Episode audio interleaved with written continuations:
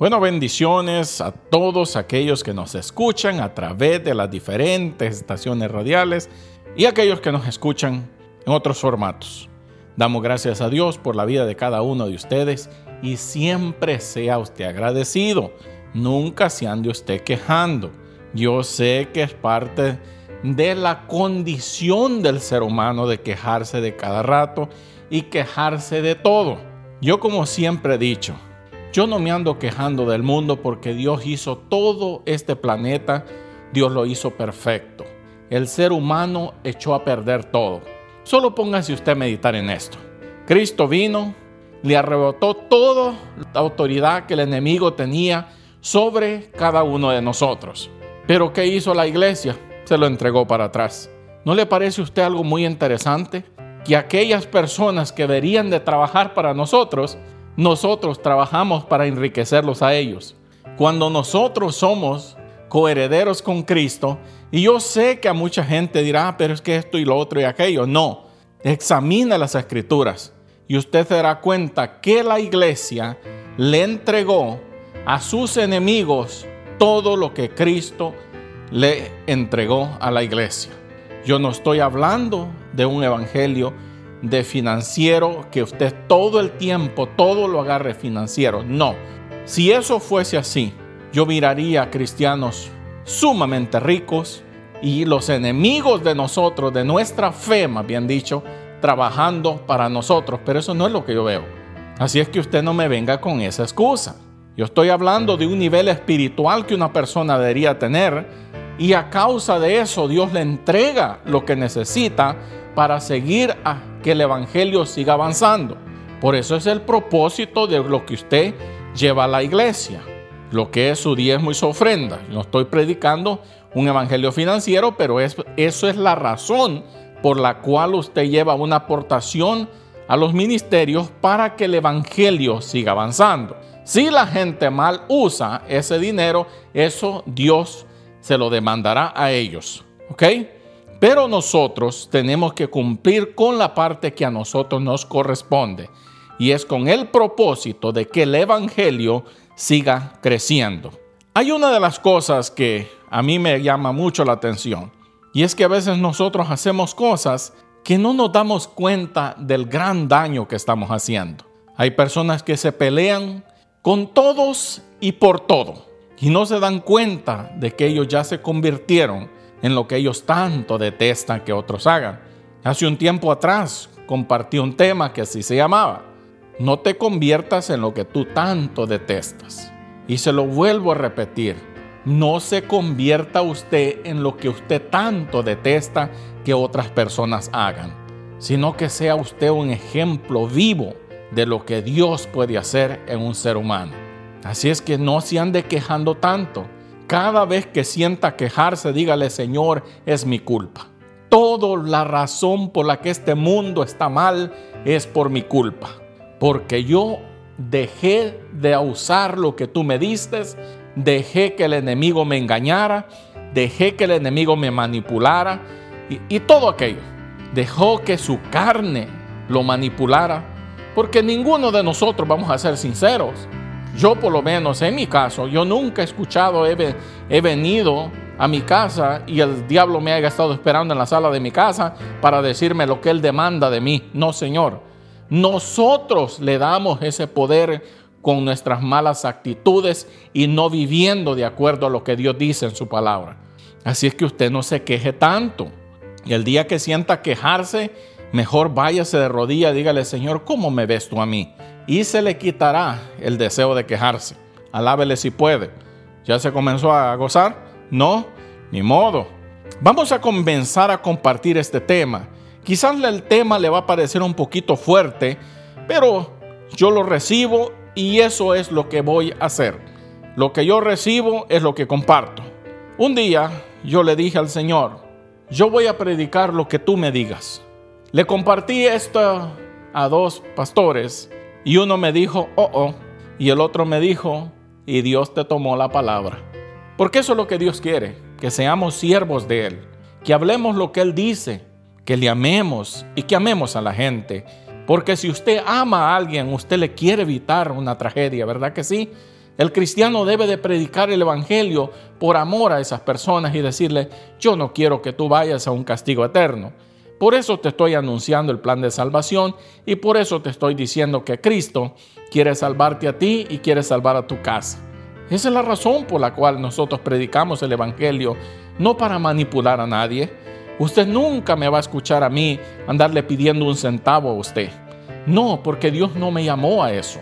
Dios me llamó a anunciarle a la gente y decirle que hay salvación para aquel que quiere, pero aquí hay un castigo eterno para aquel que rehúsa venir a los pies del Señor.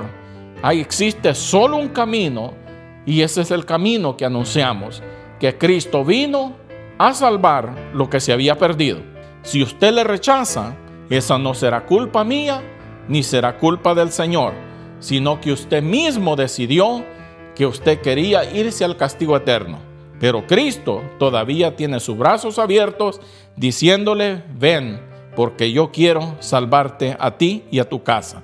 Ese es el mensaje de la cruz. ¿Sí? Le da gracias al Señor. Le puede decir gracias Señor porque en ti hay esperanza, en ti hay salvación. El tema que vamos a comenzar a compartir es este. ¿A cuántos Dios tiene que matar para cumplir lo que Él ha dicho? Y eso usted lo ve en la Biblia todo el tiempo. Esto es lo que me motiva a mí advertirle a la iglesia que Dios va a traer una limpieza a los altares. Y Dios va a traer una limpieza a gente que se sube en pecado al altar. Quizás la presencia de Dios no esté ahí, pero tú dijiste Cristo, tú dijiste Jehová, tú dijiste esos nombres y esos nombres no deben de ser pronunciados por cualquier persona. Y eso es lo que Dios va a defender, su nombre. Así es que yo le animo a toda persona que se sube a un altar, asegúrese que usted no esté en pecado. Dios va a traer una limpieza y lo repito porque Dios va a traer una limpieza a los altares. Mucha gente va a morir de enfermedades que nunca van a tener cura. Van a orar por ellos, van a ayunar la iglesia por los ministros y Dios nunca los va a sanar van a morir de esas enfermedades. ¿Por qué? Porque no vivieron de acuerdo al mensaje que predicaron. Así es que alábele si puede y dígale, Señor, perdónanos. Sí, Dios advierte antes de traer juicio para que usted no tenga excusa. Así es que le vuelvo a repetir y lo he venido anunciando por mucho tiempo ya Dios va a comenzar a ajustarle cuenta a aquellos que predican en un altar. Si usted no vive lo que predica, usted es una de esas personas que está bajo la sentencia de Dios en este tiempo. Así es que si usted no le gusta escuchar esto, lo siento por usted. La advertencia ya ha sido dada y el castigo está a las puertas. Alábele si puede. Pero gracias a Dios por aquellos que aman a Dios y dicen, Señor, gracias por advertirme, vamos a cambiar. Gloria a Dios. ¿Cuál es el tema? ¿A cuántos Dios tiene que matar para cumplir lo que Él ha dicho? Y quiero comenzar con una historia que está en Primera de Corintios, en el capítulo 5 y en el versículo 3. Y habla de una persona que había cometido un gran pecado ¿Y qué dice ahí? Muchas Biblias dicen esto. La fornicación contamina la iglesia, ya sea física o espiritual. Las dos son un tremendo problema. Pero yo le animo a usted y le estoy diciendo, viva bien delante del Señor. Nosotros tenemos que amar a la gente, pero no por eso debemos de contaminar el altar con personas que no viven de acuerdo a lo que Dios ha dicho solo porque decimos que tenemos amor por la gente. Claro que no. Y nosotros deberíamos de ser de esas personas que ama a la gente. Claro que sí. Y por eso es necesario a veces decirle a la gente, mi hermanita, mi hermano, yo veo, el Señor me ha hecho ver que usted no anda muy bien delante del Señor. Así es que le voy a pedir que por su propio bien usted mejor se siente hasta que Dios lo restaure. Usted puede venir a la iglesia, usted puede estar en los servicios y yo no voy a rechazarlo, sino que yo lo seguiré amando como lo he amado todo este tiempo. Ese es un siervo del Señor y eso debe de ser así. Nosotros deberíamos de ser las personas que motiva a las personas que están en pecado a que se sanen, a que Dios los cambie, los perdone, que los sane de cualquier cosa que están pasando, para que sean libres de todo aquello. Ese es el trabajo de la iglesia, no echar fuera a las personas que están mal dentro de la iglesia. Y el apóstol Pablo aquí aconseja a esta persona y vamos a leer del versículo 3 en adelante. Pues yo, dice, está hablando el apóstol Pablo, por mi parte, aunque ausente en el cuerpo, pero presente en el espíritu, como si estuviera presente, ya he juzgado al que cometió tal acción. ¿Qué era lo que había pasado? No su madre, sino su madrastra la había hecho su mujer. El apóstol Pablo tiene que corregir esta acción. Tienen que saber algo, que cómo está establecido, porque los judíos tenían una costumbre, que cuando una persona hacía un acto tan deshonroso, ellos en forma de repudio, rechazo, se daban la vuelta y le daban la espalda. Era prácticamente lo que estaban haciendo aquí la iglesia, que tenía que la iglesia hacer, pero esto era cuando ya la persona se le amonesta, se le habla, se le trata de corregir y la persona insiste en seguir en su pecado y querer hacer lo que se da la gana, entonces dice el apóstol Pablo, este tiene que ser el último recurso al que la iglesia debería de llegar. Y es entregar a una persona a Satanás. Pero esto hay que examinarlo cuidadosamente. Porque no es que usted va a decir, Satanás, te entrego a esta persona. No, de eso no es lo que el apóstol Pablo está hablando. Él está hablando de que la persona ya no iba a tener el respaldo de la iglesia ya no iba a tener respaldo de la comunión de los hermanos y de las oraciones y todo aquello. Ok, hasta ahí está bien, ¿verdad que sí? Pero vamos al otro lado de la moneda. ¿Qué es lo que la iglesia ha hecho en este tiempo? Exactamente esto. Entregar a todas estas personas que no hacen lo que la religión dice o lo que el sistema religioso dice. ¿Qué están haciendo? entregándolos a Satanás para que los destruya. No, usted no tuvo que decir Satanás, ven y agarra a esta persona. No, porque eso no es lo que el apóstol Pablo está hablando tampoco. Él lo que está diciendo es que la iglesia debería de alejarse de esta persona para que en su soledad la persona reconociera de que necesitaba estar cerca de la comunión de los hermanos y eso lo llevaría a un arrepentimiento. Eso es lo que el apóstol Pablo estaba hablando. Pero nosotros, con nuestras actitudes, con nuestro desamor por la gente, hemos hecho exactamente eso. Pregúntese a usted mismo, ¿cuándo fue la última vez que usted se pasó tiempo orando por las necesidades de los hermanos de la iglesia? Y usted mismo se podrá responder y dice, no, yo solo estoy pendiente de mí, de mí y de mí y de mí. No, mi hermano, la Biblia habla que os améis los unos a los otros. Porque esa palabra dice, tú no puedes pensar solo en ti mismo. Porque Dios no quiere gente egoísta. Dios quiere que pienses en los demás. Y Dios te va a contestar tus peticiones a ti porque tú eres una persona que piensa en los demás. Piensa en los hermanos de la iglesia. Si tú eres una persona que tiene un poquito más, y tú puedes compartir con alguien, comparte. Y Dios te va a bendecir por el hecho de que tú hiciste lo que la misma Biblia dice que tú debes de hacer con las bendiciones que Dios te da. Esto no es una forma de manipular a nadie en ninguna manera. Porque yo no le estoy diciendo, deme a mí. No, usted nunca me va a escuchar a mí pedirle un centavo a usted.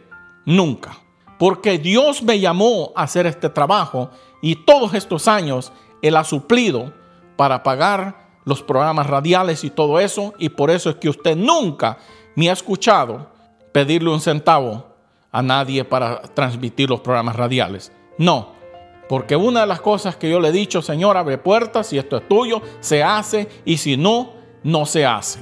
Eso es todo. Así deberíamos de ver nosotros las cosas. Nunca ande usted manipulando a nadie y usted nunca se deje de manipular por nadie. Nunca se deje manipular por predicadores que dicen, si usted me da mil, Dios le va a dar dos mil. No, porque si usted tiene mil, eso quiere decir que usted está más bendecido que aquel que le está pidiendo. No le esté dando su dinero a un sinvergüenza. No, mi hermano. Si usted puede apoyar a alguien, apóyelo, pero nunca usted sea manipulado a dar las cosas. Sea muy cuidadoso. Y volviendo aquí a lo que estamos hablando, porque hay tantas cosas que se mueven a veces enfrente de nosotros y nosotros tenemos que ser cuidadosos de cómo nosotros vivimos delante del Señor. Esta persona comete este grave pecado y el apóstol Pablo le dice, yo estaré presente en espíritu juntamente con ustedes para que juzguemos este caso y la persona en ese momento en la iglesia decirle, mi hermano, usted no ha querido arrepentirse de su pecado, el apóstol Pablo dice que esto es lo que debemos de hacer como iglesia. Por favor, decirle, váyase. No tendrá usted la oportunidad de estar entre nosotros porque usted se ha rehusado a servir al Señor y se ha rehusado más que todo a arrepentirse de su acción. Y eso era lo que el apóstol Pablo estaba diciendo. Así es que yo le animo en el amor del Señor, tengamos corazón para la obra de Dios. Y esto debe ser el último recurso. Pero como repito, la iglesia en su ignorancia ha venido haciendo este acto sin darse cuenta. No se preocupan, mucho ministro, y no quiero ser grosero con ningún siervo del Señor, una persona que se llame siervo del Señor, porque hay de los dos, aquel que sí lo es y aquellos que se llaman ser algo que no son, porque nunca se preocupan por las personas. Siempre están pendientes de lo que puede hacer aquella persona por ellos, pero nunca están pendientes si la gente no llegó a la iglesia. Tener una persona llena de amor por Dios que se encargue de llamar a los hermanos para preguntarles si están bien, siendo que a usted esa área de su vida usted no le interesa. Así es que yo le animo, si usted es un líder de una iglesia, y usted dice, no, a mí no me interesa estar llamando a esos hermanos que no llegan a la iglesia cuando yo les digo que lleguen. No, yo creo que te está faltando amor. Nosotros siempre debemos de estar pendientes y de orar por aquellas personas que están enfermas en la iglesia y decirle, hermano, ¿qué puedo hacer por usted? Eso es el amor de Dios y eso es lo que debemos de hacer.